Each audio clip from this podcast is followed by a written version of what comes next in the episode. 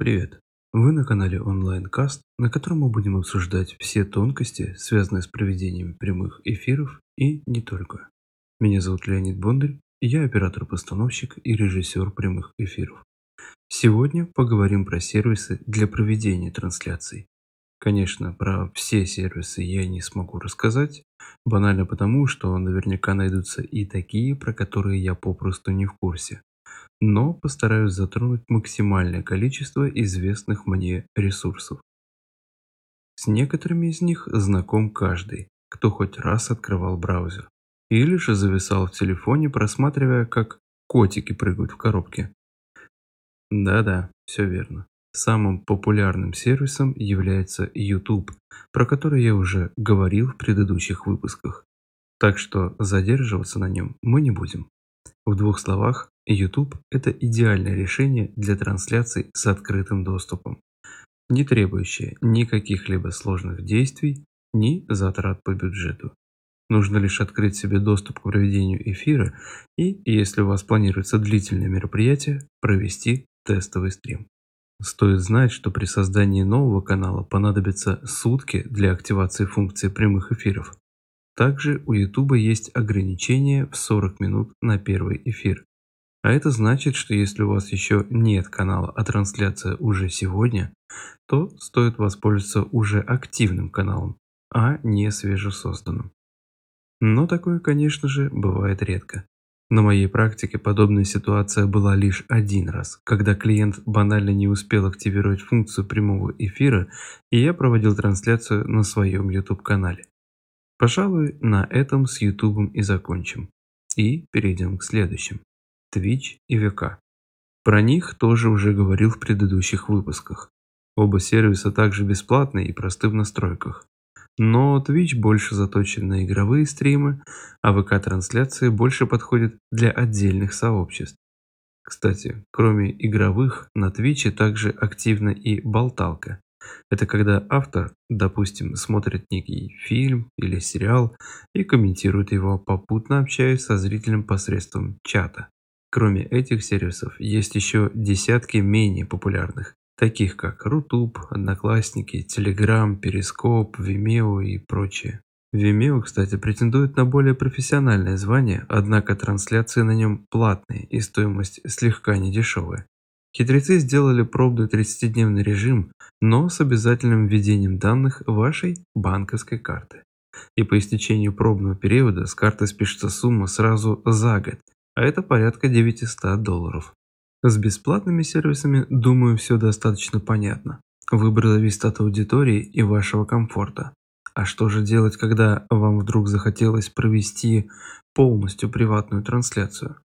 Или же вы хотите заработать на прямом эфире и надо продать зрителю возможность посмотреть этот самый эфир? В таком случае нужен специальный сервис, у которого есть возможность принимать денежные средства от зрителя, предоставляя ему доступ. Кстати, вариантов платного стрима не меньше, чем бесплатного. Итак, погнали про финансы. Сразу оговорюсь, детально разбирать сейчас я их не буду, но введу в курс дела, а дальше вам выбирать, что придется по душе. Первыми в списке пусть будет GetCourse. Из названия понятно, что в основном этот сервис подходит для продаж онлайн-курсов. Есть личный кабинет, в котором администратор ведет поток учеников, они же зрители, настраивает трансляции, возможность продажи билетов и прочее. Есть также и возможность чата со зрителями прямо во время эфира. Но, думается мне, вас этим не удивить, ведь такая функция есть практически в любом сервисе имеет несколько вариантов ведения стрима. Напрямую с веб-камеры вашего компьютера, через стороннее приложение типа OBS, VMix и схожих, и через телефон. Однако сам GitKurs пока что не рекомендует использовать телефон для вещания трансляций, потому как эта функция реализована через браузер, а не свое приложение, которого, кстати, нет. Далее идет сервис Webinar. По смыслу он примерно такой же, как и GetCourse, но имеет ряд ограничений. Например, невысокий битрейт видео. Превышение битрейта может привести к прерыванию трансляции, без возможности ее восстановления на минуточку. Поэтому надо строго следить за качеством, которое может принять вебинар. А низкий битрейт видео равно низкое качество самой картинки. Но мы не будем в этом углубляться, перейдем к возможностям вебинара. Это также онлайн-курсы, но кроме них можно проводить презентации своего продукта, видео, встречи и схожее. То есть, если GetCourse – это узконаправленная площадка для обучения, то вебинар – это некий комбайн, годный для разных задач. Кстати, в бесплатном режиме на вебинаре можно проводить до 30 учеников. Так что если вы хотите обучать, то у вебинара есть возможность провести тестовый урок и собрать с него аналитику. Однако при ведении эфира на вебинаре стоит помнить о взимании платы за подключенных людей. Что это значит? То, что за каждого подключенного зрителя вам придется заплатить. И если, к примеру, вы оплатили эфир на 100 человек, а смотреть его пришло 300, то ваша трансляция попросту не запустится. Так что всегда следите за количеством проданных билетов на онлайн-мероприятия. И не забывайте оплачивать необходимое количество зрителей. Кроме GetCourse а и вебинара существуют десятки различных сервисов, направленные именно на онлайн-обучение. Это антитренинг, Moodle, Eduardo, VStudio, Equio, iSpring, TouchBase и многие другие. Теперь про другие задачи, например, конференции. Да, безусловно, их тоже можно проводить на вышеперечисленных сервисах, но гораздо удобнее будет использовать, к примеру, Boomstream. Это российский сервис, заточенный на проведение различных стримов с максимально понятным интерфейсом и постоянной русскоговорящей поддержкой, который вам ответит на любой ваш вопрос. В нем можно настроить продажи билетов по ссылке, хранить видео различных вариантов качества и при необходимости скачать это видео оттуда. Есть возможность встроить плеер с ссылкой на продажу трансляции практически куда угодно. Хотите на свой сайт, а хотите в соцсети, например, тот же ВК. Также имеется чат. Еще один важный момент – почти никаких ограничений по битрейту. Безусловно, свои рекомендации тоже имеются, но в отличие от того же Webinar.ru, при превышении битрейта Boomstream не прерывает эфир. Доступ для сервиса не ограничен подключенными людьми, будь то 100 или 1000 подключений.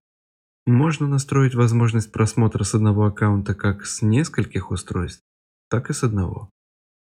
Теперь же касаемо затрат. Сервис Boomstream имеет достаточно гибкую политику оплаты и вывода денежных средств.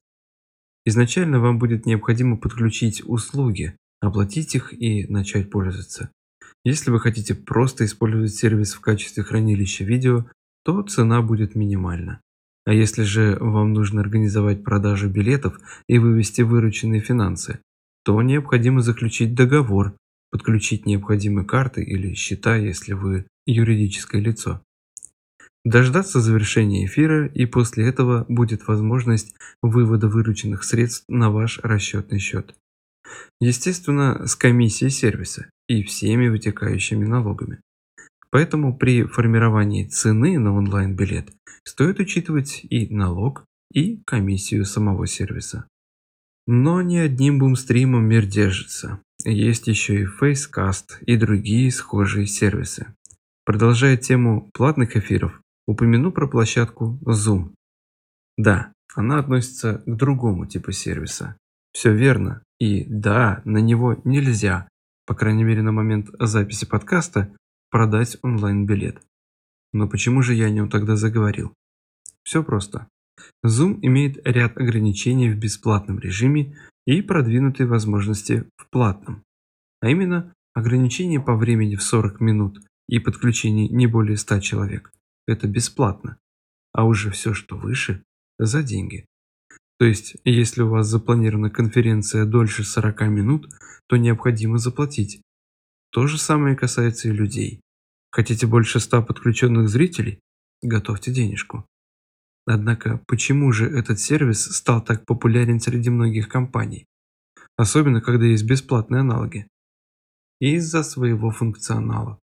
В Zoom можно вести модерацию, подключать лист ожидания, включать и выключать звук у спикеров, закреплять на главном экране конкретного спикера, выводить отдельным окном презентацию с возможностью показа и спикера, и презентации одновременно.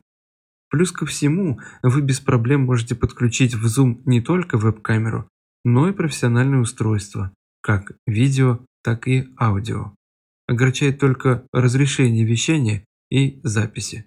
Ожидать суперкартинки от Zoom не стоит.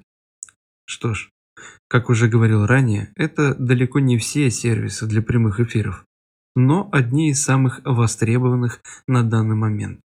Каждый из них имеет свою спецификацию, свои возможности и функции.